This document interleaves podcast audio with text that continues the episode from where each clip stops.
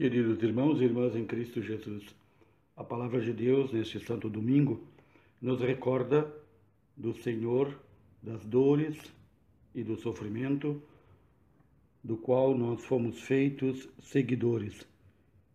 Pelo nosso batismo, pelo batismo que recebemos, nós fomos configurados a este Senhor das dores e sofrimentos, deste Senhor que carrega a sua cruz e nos diz: se alguém me quer seguir, renuncie a si mesmo, tome a sua cruz cada dia e siga-me.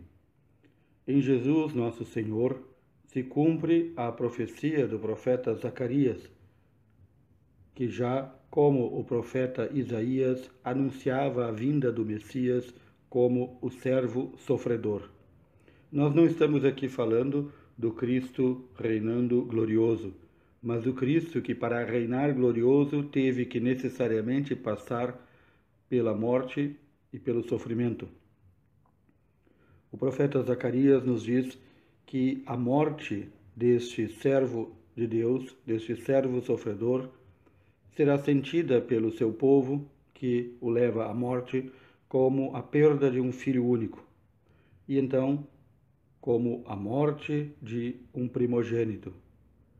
Diz o profeta Zacarias que após a morte do Messias, então nós podemos, poderemos nos achegar a ele e encontraremos nele esta fonte acessível, a casa de Davi, aos habitantes de Jerusalém, a todos os povos, para a ablução e purificação. É necessária a morte do Senhor, é necessário o sofrimento do Senhor para que seu povo seja purificado. Não por acaso nós estamos às vésperas da solenidade do nascimento de São João Batista, aquele profeta que teve a honra de anunciar, ver e indicar o Messias, o Cordeiro de Deus, o único que tira os pecados do mundo.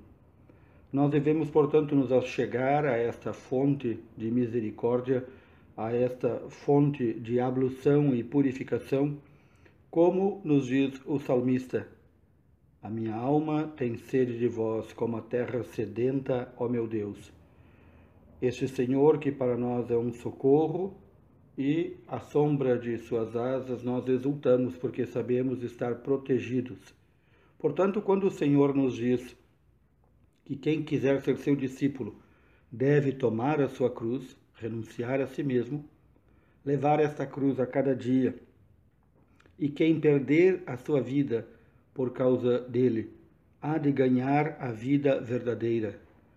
Mas também quem quiser conservar a sua vida, ou seja, quem quiser conservar as suas disposições, o seu modo de pensar, o seu modo de agir, que estão em contrário à vontade de Deus, este perderá a sua vida, perderá a verdadeira vida. Quando o Senhor nos diz isso, ele não está apenas indicando um programa de vida, mas está indicando um caminho necessário para trilharmos para verdadeiramente sermos seus discípulos. Quem quiser me seguir, renuncie a si mesmo. Nós sabemos, todos aqueles que procuram fazer essa experiência de renúncia de si mesmo, como é difícil no dia a dia aturar as imperfeições alheias, como é difícil suportar com resignação tantas coisas que vemos já sejam contrárias à vontade de Deus, sejam contrárias à nossa vontade. Mas é no Senhor, nesta fonte de purificação, de ablução, de limpeza, neste único Cordeiro de Deus que tira os pecados do mundo, que encontramos esta força sempre disponível. Portanto, ao mesmo tempo que o verdadeiro discípulo segue o Senhor, ele tem necessariamente que renunciar a si mesmo, tomar estas cruzes que recebe durante a sua vida e segui-lo. Segui-lo para quê? Para o caminho do martírio, do sofrimento, do deboche nos nossos dias muito comum, daqueles que verdadeiramente seguem o Senhor. E então terá a certeza, porque o Senhor sempre cumpre suas promessas, de que ao final da caminhada, ao final do caminho do Calvário, encontrará a ressurreição. Portanto, esta mensagem de salvação ela não é mais apenas para o povo hebreu, ela não é mais para os, somente para os habitantes de Jerusalém, mas para todo homem e toda a mulher. Como nos diz São Paulo na carta aos Gálatas, todos nós que fomos batizados em Cristo, nós participamos da sua morte. Recordemos aqui, batizar, esta palavra tem a sua origem em sepultar. Todos nós que fomos sepultados com Cristo, com Ele ressurgiremos. Nos diz ainda São Paulo: todos vós que fostes batizados em Cristo, vos revestistes de Cristo. Ou seja, nós somos revestidos para cada dia nos configurarmos mais e mais e mais ao Senhor. E essa configuração ao Senhor não exclui aqui nem sexo, nem idade, nem nacionalidade o que vale não é mais ser judeu, nem grego, nem escravo, nem livre, nem homem, nem mulher, porque todos nós, pelo batismo, somos um só, a Igreja, em Jesus Cristo.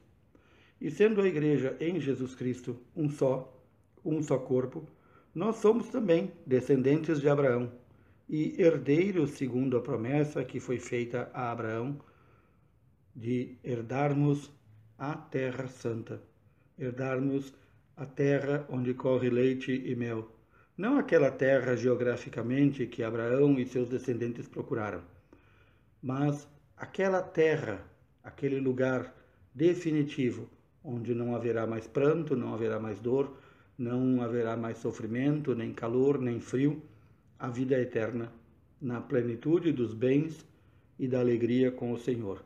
Para isso, queridos irmãos e irmãs, é necessário que a cada dia Tomemos a nossa cruz, por mais pesada que seja, coloquemos em nossos ombros e a carreguemos confiantes.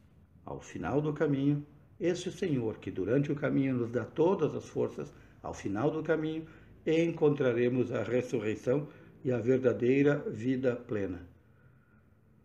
Que assim o Senhor nos ajude e nos possa dar as graças necessárias para bem segui-lo. Louvado seja nosso Senhor Jesus Cristo para sempre seja louvado.